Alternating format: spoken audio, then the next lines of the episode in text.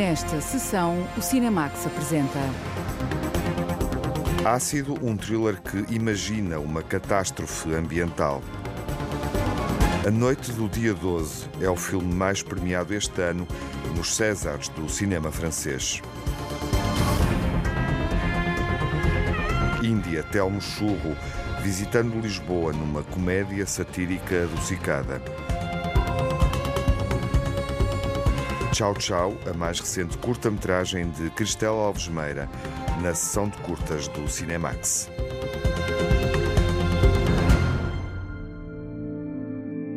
O cinema explora cada vez mais as narrativas do ecoterror, imaginando cenários de colapso ambiental. É o que sucede em Ácido, de Jas Philippot, com Guillaume Canet no principal papel.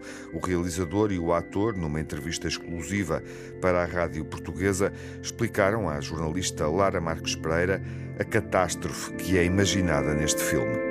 As ameaças e catástrofes causadas pelas alterações climáticas são o mote para a história do eco-thriller Acide, realizado pelo francês Juste Philippot, um drama em torno de um pai e de uma filha a tentarem escapar a uma nuvem de chuva ácida, num tempo em que a televisão mostra diariamente catástrofes e tragédias naturais, Acide não se perde em explicações nem em teorias científicas. Des catastrophes comme celle-ci, il en arrive. Catástrofes como esta acontecem, não digo diariamente, mas quase como a Covid-19, que não foi assim há tanto tempo, e outras coisas que se passam no mundo, e nós vemos essas imagens e isso tem impacto em nós. Acho que ninguém fica surpreendido porque este tipo de coisas acontece. Depois, não há uma grande explicação, porque na realidade é um fenómeno muito natural. Não há necessidade de explicar. Temos um nível de poluição tão elevado que provoca catástrofes naturais. Engendre des catastrophes naturelles. Selon l'INRS, des pluies mille fois plus acides que la normale ont été enregistrées. On a pas marre de toutes ces merdes là. Je t'en fous la planète, c'est tout. La fin du monde tous les deux jours. De toute manière, ça me concerne plus que toi.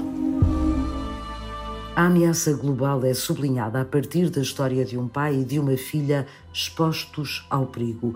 Guillaume Canet é Michel, um operário revoltado com injustiças sociais que vai ter de mudar o foco das atenções perante a catástrofe que cai do céu.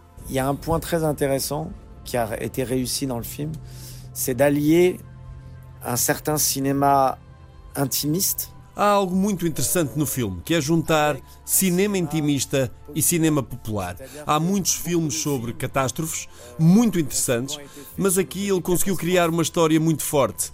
E é uma pequena história dentro de uma grande história. Mais là, il a réussi aussi à créer une histoire extrêmement forte, une petite histoire dans la grande.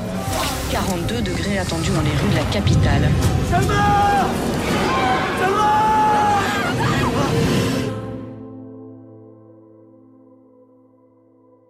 Un des, un des points intéressants était évi- évidemment le personnage. Il y a d'abord euh, Uma das coisas que me interessou foi a personagem, ao guião, a história que estamos a contar e a temática ambiental, que é muito importante. Mas o personagem que interpreto interessou-me por ser violento perante uma injustiça e uma causa verdadeiramente social, mas sente-se abandonado pelo patrão, pela ex-mulher, pela filha que não o apoia e, por fim, ele sente-se extremamente sozinho. euh, donc une cause vraiment sociale. Et puis euh, euh, son, sentiment d'être abandonné, abandonné par, euh, ses patrons, d'être abandonné par son ex-femme, par sa fille qui ne le soutiennent pas dans son combat. E é quando ele tem de enfrentar outra injustiça contra a qual nada pode fazer e que é esta chuva ácida. Isso é algo que me interessa. Personagens que estão no momento da vida em que não podem fazer nada. Et c'est ce que je trouve très intéressant dans le film, c'est de montrer des personnages qui se retrouvent à un moment de leur vie où euh, ils ne peuvent rien faire. Acide é a segunda longa-metragem de Juste Philippot e é o prolongamento de uma curta com o mesmo nome que passou pela Semana da Crítica do Festival de Cannes em 2018. Com mais tempo para contar a história, o realizador explora a ideia de um perigo que não tem escapatória e de humanos que se transformam perante um acontecimento de grande dimensão. Oui, oui, c'est tout l'enjeu du film, c'est de, de, de, nous voir nous uh, nous transformer. Sim, isso é um dos focos do filme, vermos como as pessoas se transformam quando passam por uma crise e que parecem não conseguir encontrar uma boa solução. Claro que somos mais que isso, mas quando vivemos numa sociedade violenta e somos afetados por essa violência, o que fazemos numa crise é, na realidade, uma forma de violência e de acidez. Effectivement, ouais, ouais, on se transforme, euh, on se transforme en, en menace. Pai e filha tentam fugir da ameaça da chuva usando o que aparece e procurando refúgios, mesmo que temporários. Juste Philippot constrói uma narrativa em permanente estado de ansiedade, mas capaz de igualar as grandes produções de Hollywood que apostam em efeitos visuais. Et la règle, c'est de respecter le budget. Euh, donc, vous connaissez, euh, entre guillemets, les conditions. Les... A regra é respeitar o orçamento. Conhecemos o projeto e sabemos os limites. Temos vontade de fazer o filme que imaginamos e, sobretudo, de recriar um clima. Não sei se faria mais ou menos se tivesse mais ou menos dinheiro. Sei que tenho um produtor inteligente e que estou no lugar que quero para falar de certas coisas, sem cair num certo tipo de cinema americano. Dans un cinéma euh, américain. L'acide sulfurique est corrosif pour la peau. C'est ce bordel. Qu'est-ce que tu fous Élise? Les yeux, les voies respiratoires et digestives. 20 départements vigilance rouge à la canicule du jamais vu. Vas-y, vas-y Accroche-toi 42 degrés attendus dans les rues de la capitale. Alors, l'inquiétude, finalement, on l'avait pas parce qu'on n'avait pas les moyens. A inquietude do cinema é não ter os meios e poder ter escolha. Mas isso é ótimo, porque temos de procurar soluções e tem de estar tudo ligado com a criação deste universo fantástico. E pouco a pouco levar o espectador a um lugar que ele não espera. Où pas s'attendre. Para Guillaume Canet, a história de Acide tem a particularidade de nos confrontar com algo muito real. On a souvent des films d'anticipation ou euh, des films Há filmes que falam de questões ambientais para nos dizerem que algo pode vir a ser perigoso. Neste filme, mostramos quando está tarde, quando está no fim. E já não há nada a quand c'est fazer. fini, quand il n'y a plus rien à faire. Vous êtes où là On allait où vous pouvez, putain Dès que vous pouvez, faut aller vers l'est. Allez, dépêche-toi, faut y aller.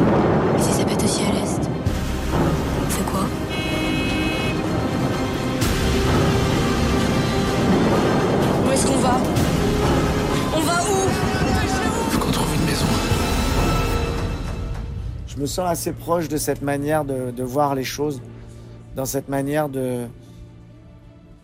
Quand c'est trop tard pour parler, Eu identifico-me com esta forma de olhar para as coisas. Quando já é tarde demais para falar e é preciso agir para poder estar sempre em vantagem, poder antecipar, não refletir demasiado e viver de forma mais instintiva. trop... trop réfléchir et, de vivre de manière instinctive. Euh. Acho que este personagem tem momentos em que sente que tem de agir para se salvar e salvar a família. Como os animais que pressentem um tsunami. E esse não é o momento para questionar se é perigoso ou não, porque é preciso correr. C'est pas le moment de réfléchir et de se poser la question est-ce que c'est dangereux, est-ce que c'est pas dangereux. Non, il faut courir. Um dos mais populares atores franceses interpreta um pai em permanente estado de vigilância perante uma situação que não controla. Guillaume Canet admite que é fã do género e gostou do desafio de pensar o que faria naquela situação. Euh, Quand ces histoires vont si loin, dans la narration, dans la violence, dans, dans le... Quando as histórias vão tão longe na narrativa, na catástrofe e no extremo, é muito interessante para um ator, porque estamos expostos a situações que não estamos habituados a viver. Et donc on joue des choses qui sortent euh, de- du quotidien. Et, et Interpretamos coisas que saem do cotidiano. E isso é estranho, ter de saber como reagir. Acho que este tipo de situação diz imenso sobre quem somos. disent énormément sur qui on est vraiment. Juste Philippot faz um filme sobre um fenómeno que existe, mas que preferimos pensar que nunca será uma ameaça real. Intenso e perturbador, Acide coloca o público a olhar para o seu reflexo. O filme não fala de personagens que não existem. Fala de nós, numa sociedade que é nossa, e de uma violência que é nossa. De facto, o filme é um espelho. Pode ser difícil, porque não é um retrato, mas um espelho. Uma história global que nos interpela a nível pessoal. A CID conjuga com inteligência tensão e drama e abre caminho a uma reflexão mais profunda sobre o modo como lidamos com fenómenos de um planeta a tentar sobreviver e que colocam em causa a nossa própria existência. Jas Philippot e Guillaume Canet entrevistados no Festival de Cannes sobre um drama familiar, uma pequena história no contexto de uma catástrofe ambiental em grande escala. Há sido um filme catástrofe em exibição nos cinemas nacionais, depois da estreia mundial no Festival de Cannes e da estreia portuguesa nos festivais Motel X e Cineeco em Ceia.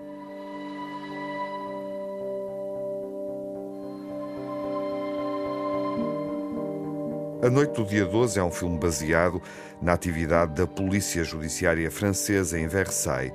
A jornalista Margarida Vaz apresenta este filme de Dominique Moll, que recebeu meia dúzia de Césares, os prémios do cinema francês. O filme A Noite do Dia 12 é um drama policial sobre a investigação do assassinato de uma jovem. Tu sais de quoi elle est morte, Clara Elle a été brûlée vive. Moi, je trouve quand même que ça sent la punition. La jalousie, c'est un levier énorme. On fait un boulot bizarre quand même. Um caso real descrito no livro da escritora e jornalista francesa Pauline Guénat sobre investigação criminal despertou a atenção do realizador Dominique Moll. O livro relata o dia a dia do Departamento de Investigação Criminal de Versalhes. Foi a inspiração para o filme A Noite do Dia 12. L'idée est vraiment venue à la lecture d'un livre qui s'appelle 18.3 Une année à la PJ, qui a été écrit par une, une autrice qui s'appelle Pauline Guéna. Tive a ideia depois de ler o livro escrito por Pauline Guéna, que passou um ano em 2016 no Departamento de Investigação Criminal de Versailles. Não é um romance, é um livro em que ela descreve o trabalho cotidiano dos investigadores de diferentes departamentos da Polícia Judiciária, da Brigada Criminal. Neste livro, ela relata várias investigações diferentes. A última investigação de que ela fala no último capítulo do livro é o caso de uma jovem chamada Clara. É essa a investigação que é contada no filme. E a dernière enquête dont elle parle dans les derniers chapitres du livre est celle de Clara qu'on raconte dans le, dans le film. O filme A Noite do Dia 12 apresenta um relato descrito no livro. Dominique Moll escolheu uma investigação em particular, a do assassínio de Clara, uma jovem que foi queimada viva a obsessão do inspetor da polícia por esta investigação, a violência do assassinato e a perturbação perante um crime por resolver intrigaram o cineasta. Dans cette enquête en particulier. O que me interessou nesta investigação, em particular, foi o facto de descrever como um dos investigadores fica obcecado por este caso e que ele não consegue resolver. O facto de ser uma investigação por resolver também me interessou, porque vai contra as regras da história de detetives. Nos filmes policiais, no início há um crime, mas no final o criminoso é entregue ao público, o que aqui não é o caso, porque se tratava do assassinato de uma jovem mulher, também me permitiu questionar e falar da violência dos homens contra as mulheres na nossa sociedade. d'évoquer ou de questionner la violence des hommes envers les femmes dans notre société. Vous faisiez quoi dans la nuit du 12 octobre Est-ce que Clara avait des ennuis Elle tombait facilement amoureuse. Vous voulez toujours que je sorte le grand jeu, elle faisait la princesse. Elle aimait bien mon côté euh, animal. On baisait fort. Na noite do dia 12 foi cometido um crime sórdido contra uma jovem mulher. O inquérito foi conduzido por um homem. O realizador Dominique Moll quis dar a palavra às mulheres, ter uma perspectiva feminina. Les paroles des, des quelques femmes qui sont dans le film, enfin notamment l'amie la, la, de, de la... As palavras das mulheres no filme, em particular a amiga da vítima, mas também a juíza de instrução e a jovem policial do final, ficámos com a impressão de que o inspetor é alguém que ouve e que tem a capacidade de se questionar. Pareceu-nos importante porque no filme há toda uma galeria de representantes de uma masculinidade bastante negativa ou tóxica. Por outras palavras, todos os suspeitos. Através do inspetor, queríamos mostrar uma faceta mais positiva da masculinidade que tem a capacidade de se questionar. Qui, euh, a capacité de se questionner et de se remettre en question. Apesar do livro estar muito bem documentado, Dominique Moll quis ver de perto o trabalho dos inspectores da polícia. Durante uma semana fez uma imersão completa no Departamento de Investigação Criminal de Grenoble. O realizador escolheu para o local de filmagens Saint-Jean-de-Maurienne.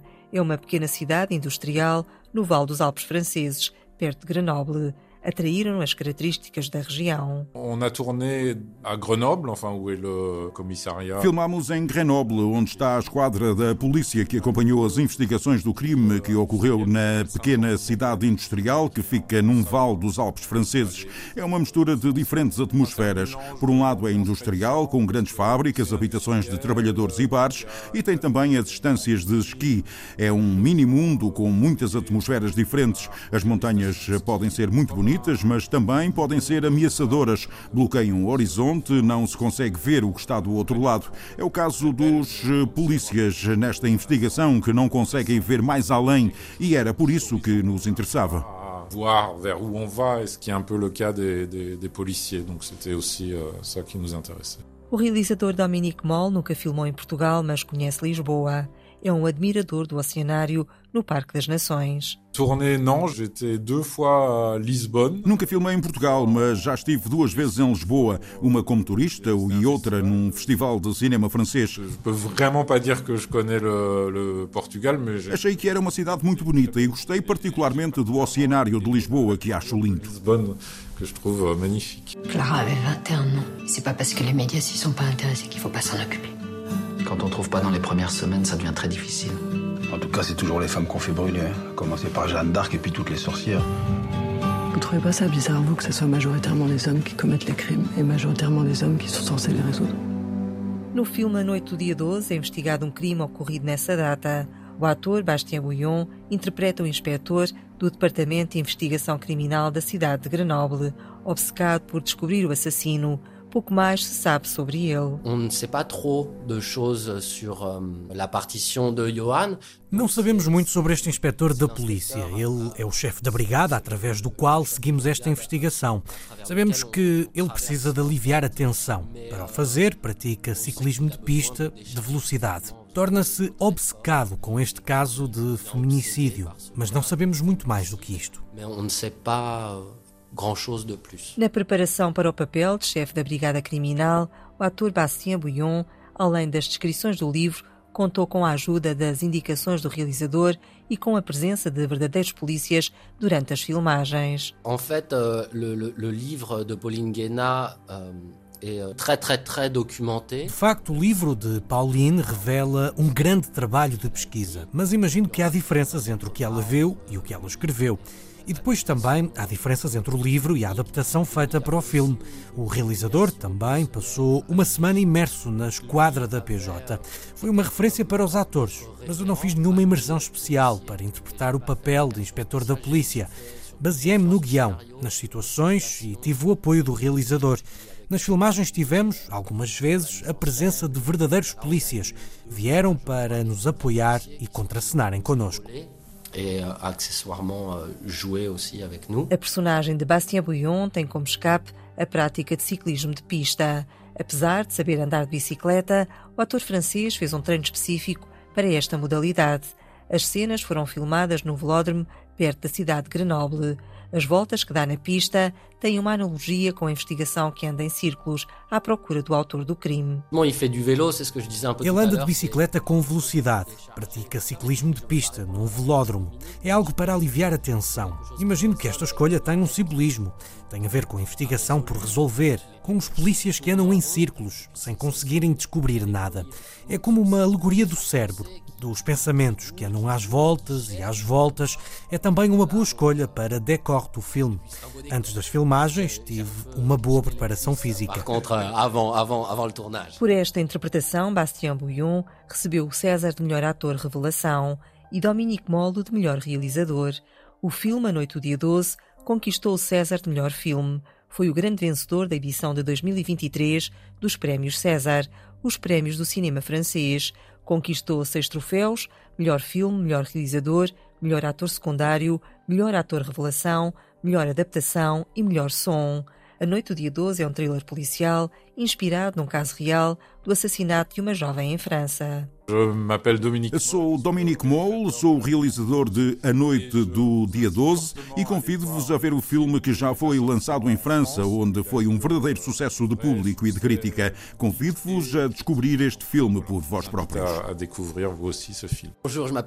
Sou Bastien Bouillon. Gostaria de convidar o público da Antena 1 a ver o filme A Noite do Dia 12, porque este é um filme especial. C'est un film essentiel. C'est quoi cette obsession à vouloir cramer les filles Vous voulez savoir pourquoi je les avais tués Moi je sais, je vais vous dire. Ça met à vous tourner dans la tête jusqu'à l'obsession. Arrête, ça vous bouffe de l'intérieur. Maintenant Arrête-toi Ça vous dévore. C'est quelque chose qui cloche entre les hommes et les femmes. É um filme de suspense, obsessivo, sobre um caso que não se resolve, um mistério que se enreda numa galeria de suspeitos. O exemplo de um crime que perturba a vida de um agente judiciário. A noite do dia 12 foi nomeado para 10 prémios Césares e recebeu 6 nas categorias de melhor filme, realizador, argumento adaptado, ator secundário, ator revelação e som.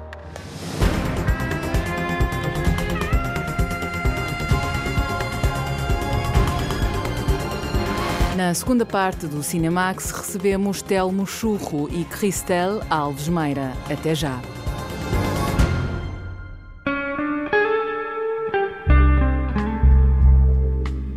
Nas ruas de Lisboa, um guia turístico deprimido evoca o passado histórico para revelar a cidade e os segredos escondidos de uma forma muito peculiar.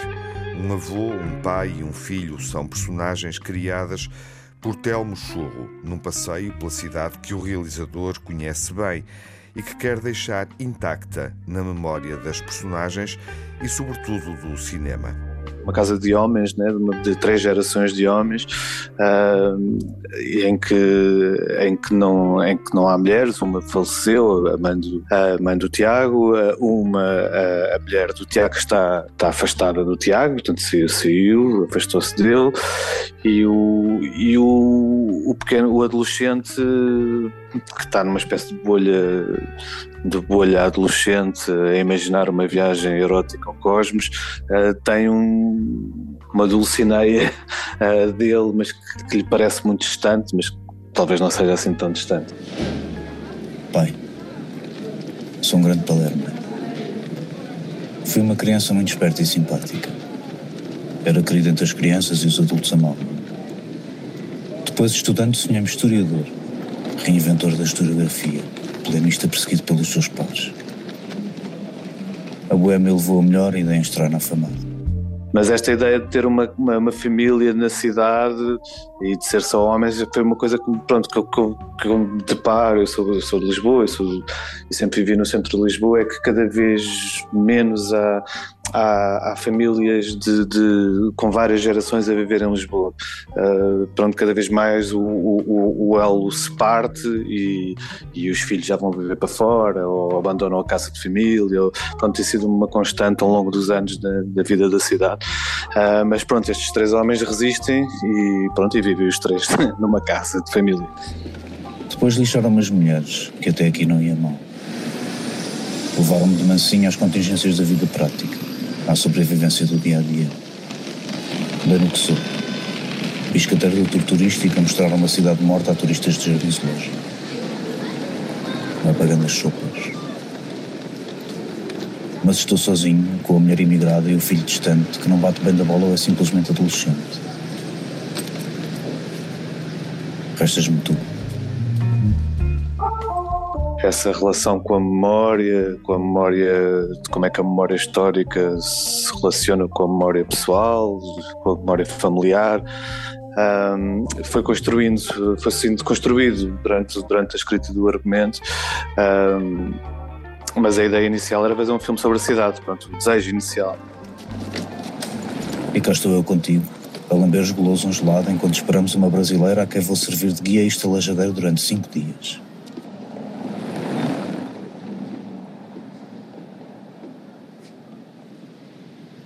Faça um favor. Espero por um qualquer acontecimento que me possa dar grandeza. Um grande incêndio, um furacão, um tremor de terra, elevador encravado, cheias, um cano entupido, a praga do escaravelho vermelho. Talvez eu possa salvar um gatinho.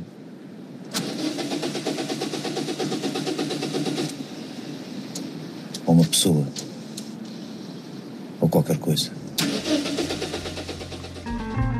A Karen, pronto, a Karen está tá em luto, é uma viagem de luto, uh, sim, e, e, na verdade a gente pensou muito nisso, pensamos muito na Karen, como é que a Karen queríamos muito, queríamos muito que a Karen tivesse uh, um, um, lado espectral, quase, quase de fantasma, uh, e que sem fazer muito, uh, ao entrar na, na dentro desta casa e desta família, de certa forma os mudasse, mudasse a dinâmica entre eles e e pronto, e acabou por ser, o filme é um bocadinho também sobre isso, sobre relações de, de luto, né? como, é que, como é que pessoas que estão em diversos, em diferentes estágios de luto uh, se relacionam.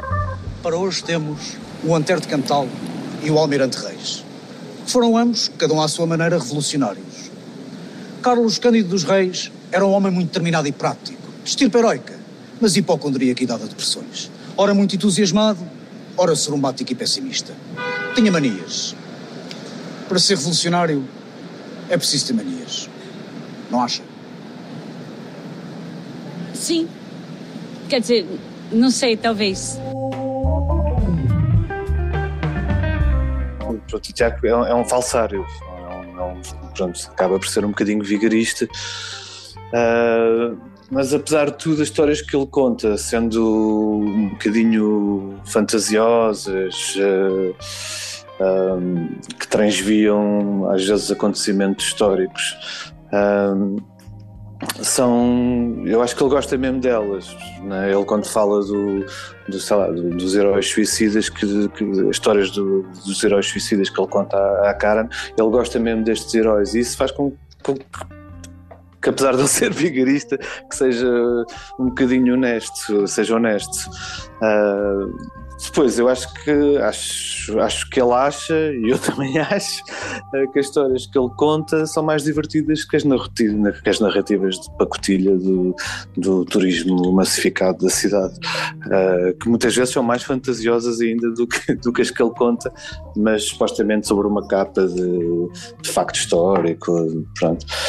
Um, isso para mim é divertido.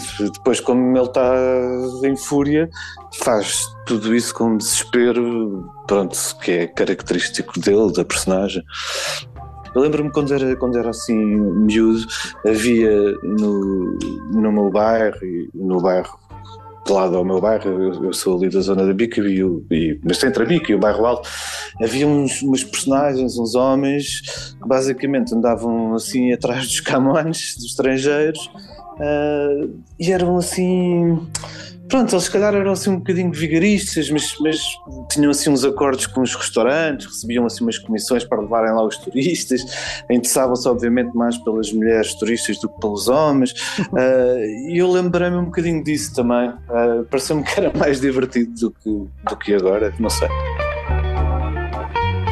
Meu amor, a cidade é muito mais silenciosa do que o campo e eu durmo mal com todo esse silêncio. Também já não sei dormir sem você.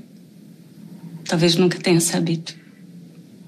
Me lembro quando eu era pequena e ainda não te conhecia, que eu dormia terrivelmente mal. Se o sono é a preparação que todas as noites nós fazemos para a morte, treino com você placidamente a nós. São todos lugares que, que, que, são, que eu conheço muito bem. São todos uhum. lugares que eu conheço muito bem e, aliás, alguns eh, senti necessidade de os filmar novamente. Alguns, alguns deles eu já tinha filmado na minha curta, o Jardim da Estrela e a Igreja de Santa Catarina, uh, já tinha filmado na, na, na, minha curta e senti a necessidade de, de, de os filmar novamente. Uh, eu acho que, pronto. Uh, Hum, não, Cristo não, não os quer perpetuar para ninguém, perpetuá-los para mim, pelo menos. Pronto, estes sítios porque sinto sempre que estão em risco e que uhum. podem desaparecer.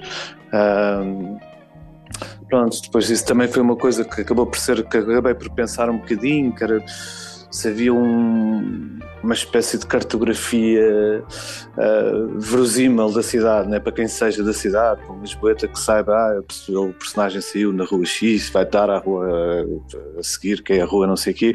Uh, pronto, eu acabei por. Pronto, isto é uma cidade que não existe, né? é, a cidade, pronto, é a cidade do filme, do cinema e do Telmo. Um filme de um realizador de cinema que conhece Lisboa, que explora esta cidade que lentamente desaparece para se transformar numa outra urbe qualquer. Índia é a primeira longa-metragem de Telmo Churro, uma comédia existencial em Lisboa sobre três homens portugueses de gerações diferentes em crise existencial.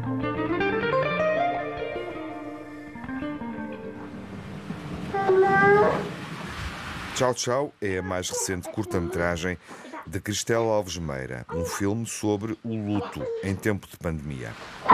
Tu dois écouter. Voilà, écouter. Voilà. Moi. Vamos estrear na televisão portuguesa Tchau Tchau, a quarta curta-metragem de ficção de Cristela Alves Meira realizadora luso-francesa premiada este ano pela Academia Portuguesa de Cinema. Recebeu o prémio de melhor longa-metragem com um filme que vimos nas salas Alma Viva. Cristel Alves Meira, boa noite. Olá, Cristel. Olá, Tiago, tudo bem? De volta ao Cinemax, é um gosto receber-te. Uh, Cristel, no fundo, marca a presença pela quarta vez com uma curta-metragem de ficção. Já tínhamos exibido as narrativas uh, anteriores, Sol Branco, Campo de Víboras e também Invisível Herói. Hoje vamos ver Tchau Tchau, que é um filme peculiar, filmado durante a pandemia. Já vamos perceber porquê e como é que essa narrativa foi resolvida. Cristel, parabéns, está a ser um ano bom, um ano bom em Portugal também. Parabéns, nomeadamente pelo prémio uh, de longa-metragem para o Alma Viva. Obrigada, fiquei muito contente, claro que é um ano muito importante para mim. Está a ser uma, uma volta ao mundo do cinema. Uh, bem conseguida, extraordinária, bem vivida, não é? Com o sucesso que o filme está a ter. Claro que para mim é símbolo, um símbolo muito importante porque foram tantos anos de trabalho para chegar até a hum. longa e foi muito um grande, uma grande honra e um resultado importante para mim de ganhar estes prémios e ter esse reconhecimento em Portugal. E por acaso, agora vamos falar do Tchau Tchau, que foi um filme que foi feito também naquele momento onde era para ir filmar Alma Viva uhum. em 2020. Em já estava em Trás-os-Montes, estava tudo preparado, já tinha as malas prontas para sair para Portugal durante seis meses. E de repente chega a pandemia do Covid, primeiro confinamento, o mundo fica parado e não posso ir filmar. Uh, e daquele momento um bocadinho traumático transformou-se uma parte criativa e uma necessidade em fazer o tchau tchau. Sim, sem dúvida. Eh, nós fomos também acompanhando esse percurso através das curtas-metragens que foram sendo exibidas em festivais de cinema e também aqui no, no Cinemax, as curtas-metragens anteriores, porque em cada uma delas há um pouco uh, do, do, alma viva. Uh, cada uma das curtas permitiu desenvolver uh, ou linhas narrativas, possibilidades narrativas ou personagens e, e, o Tchau Tchau também é um filme que dá algo mais ao, à alma viva, desde logo pela presença da Lua Michel, uh, que vimos numa longa-metragem com uma presença muito mais uh, alargada, mas é a protagonista do Tchau Tchau. E isso é. Uh, a Lua tem uma relação familiar contigo, este é um filme familiar, é um filme de confinamento, é um filme que começas a imaginar em casa. neste caso, o, o confinamento foi uma, uma boa oportunidade para ti, considerando que desenvolveste esta curta-metragem, mas fizeste-o numa dinâmica muito familiar, tinha que ser. Foi fácil estabelecer essas ligações uh, com a Lua, o avô da Lua, com os teus familiares, para criar uma, esta narrativa pessoal confinada? Bem, um, o contexto não permitia fazer uma rodagem normal, normal. porque estávamos uhum. todos fechados e não podia uh, não podíamos conviver e eu não podia chamar uma equipa e ter acesso a uma produção habitual. E então foi assim que quis, imaginei esse argumento, essa história quase de forma autobiográfica, mas que afinal é uma ficção, porque não vou aqui revelar, mas acontece. Bom, é, é a história de um luto de uma, de uma criança que não pode uh, ter funeral habitual por causa daquele contexto. Uh, e então só podia fazer com as minha, a minha família, só, poder, só podia ser um filme de casa. Uh, foi assim muito desafiante porque foi feito com meios financiários muito reduzidos, uhum. com os meus próprios filhos. O meu pai estava confinado no Brasil e pronto, combinei com ele ele participar no filme e ensinei a própria morte do meu pai, que era quase uma forma um pouco ritual de afastar o azar. assim, uma coisa um pouco. Ele achou isso? ele, ele ficou contente, por acaso ele estava. Estava sozinho com a minha mãe no Brasil a render o tempo e ter um projeto artístico juntos. Ele ficou contente de poder passar o tempo forma criativa. E criar uma relação criativa com a neta também. Exato. Porque o filme também tem esse lado documental, digamos assim, não é? Sim, sim, porque. Vivido, eles viveram aquilo. Sim, porque tivemos que, para poder filmar com eles, ele no Brasil, a minha, a minha própria filha em França, uh, aproveitámos uh, os meios de comunicações uh, atuais, quer dizer, não sei se podemos falar aqui das marcas, mas claro. tudo que é o WhatsApp, Sim, Zoom, aqueles meios de comunicação que permitiram naquele momento de confinamento, ficarmos todos ligados. E até o filme é uma, uma testemunha também desse tempo uh, de, histórico que estávamos a viver. E a necessidade de fazer aquele filme foi mesmo de contar o facto de não podermos ter funeral. Isso é uma coisa que nunca tinha acontecido na história da humanidade. Muitos países no mundo ficaram proibidos daquele ritual funeral. E então eu fui pesquisando, lendo coisas e testemunhas sobre essa situação e descobri então que as próprias funerárias uh, imaginaram e um novo serviço que era fazer um, um funeral uh, por videoconferência. Uhum. E então, é, quando eu descobri essa situação, pensei, tenho que fazer um filme à volta dessa situação mesmo anormal, fora do normal, e com uma, uma urgência testemunhar por o cinema desta, dessa situação. E foi assim que ensinamos aquela cena, que parece muito real, mas afinal são atores, amigos que entraram nesta cena. Enfim, está explicada aqui a conversa acontece antes do filme e, portanto, temos que desvendar alguns dos elementos surpreendentes da narrativa do Tchau Tchau. E esse, de facto, é um dos planos mais extraordinários de cinema de 2020-21. Uh, eh, esse momento que vamos ver de, daqui a pouco uh, que é de uma originalidade cinematográfica muito grande, já falamos sobre isso, e continuo de facto a sentir à medida que o tempo passa que esse momento da cerimónia uh, é marcante. E é marcante para quem, felizmente, não teve que passar por uma cerimónia durante a pandemia. Porque, porque tem um efeito de surpresa extraordinário. Ninguém imagina. Tu própria, não é? Pesquisaste para perceber como é que era. E é algo de, enfim, de inacreditável.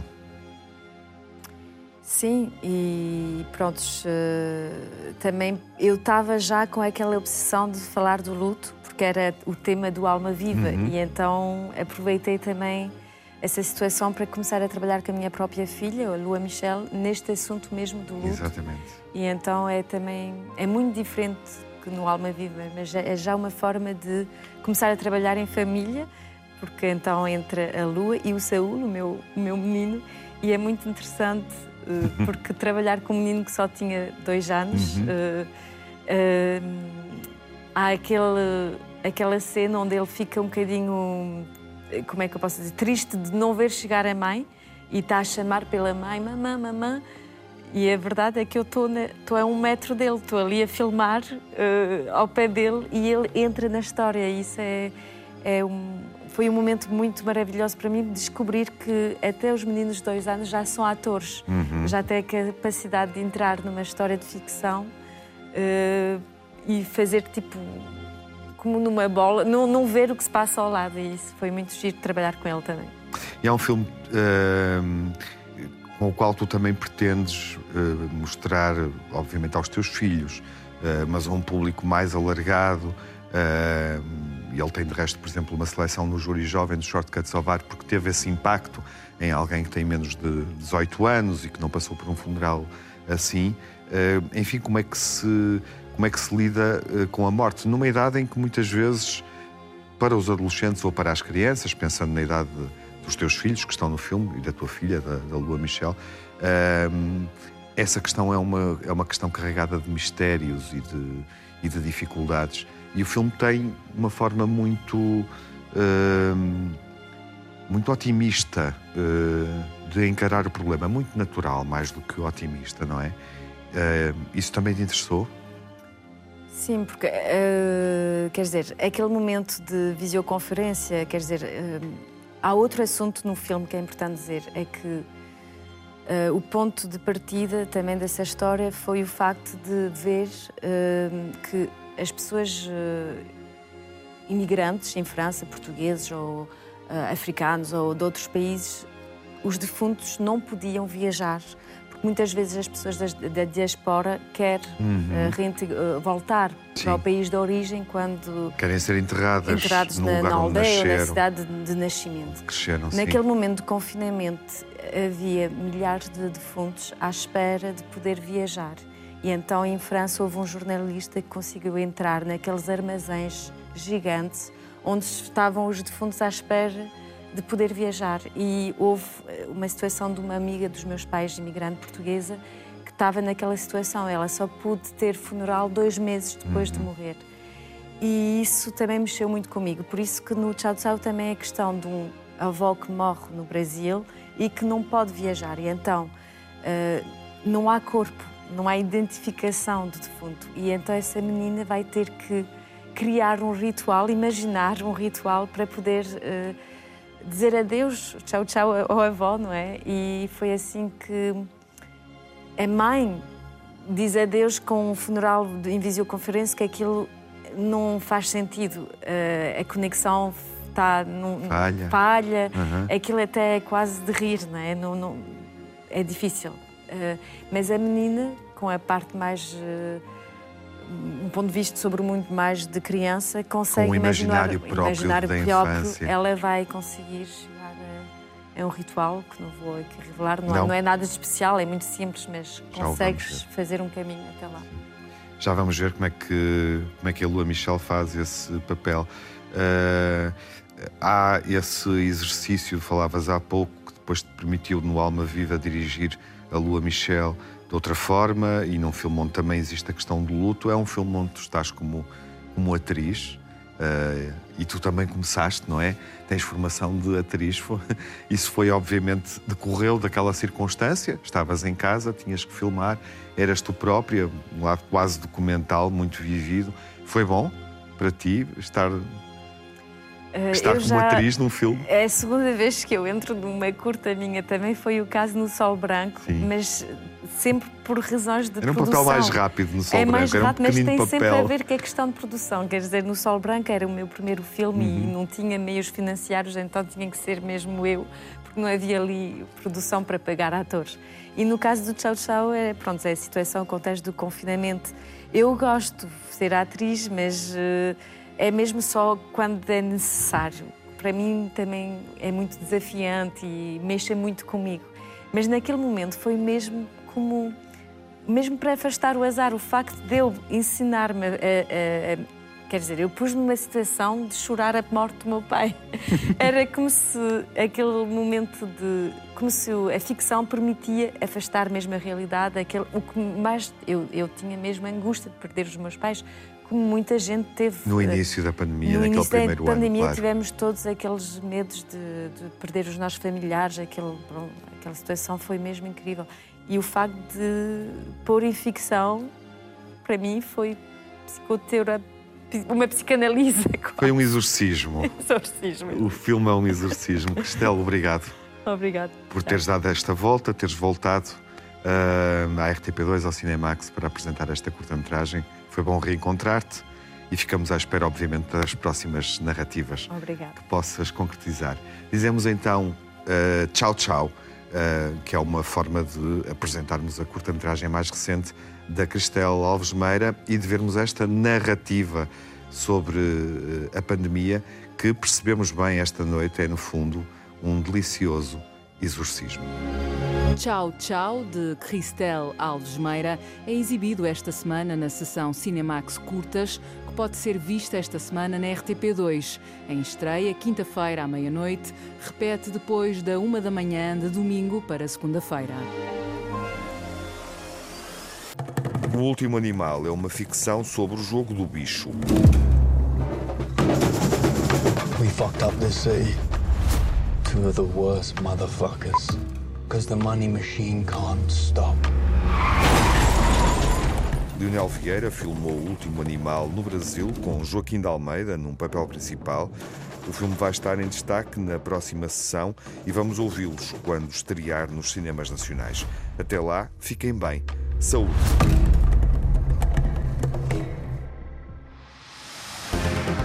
No Cinemax correm os créditos finais. Edição e coordenação de Tiago Alves com Lara Marques Pereira e Margarida Vaz. Sonorização de Rui Fonseca e Fábio Abreu. Pós-produção de Edgar Barbosa. Banda sonora original de Cinemax é composta por Nuno Miguel e remisturada por César Martins.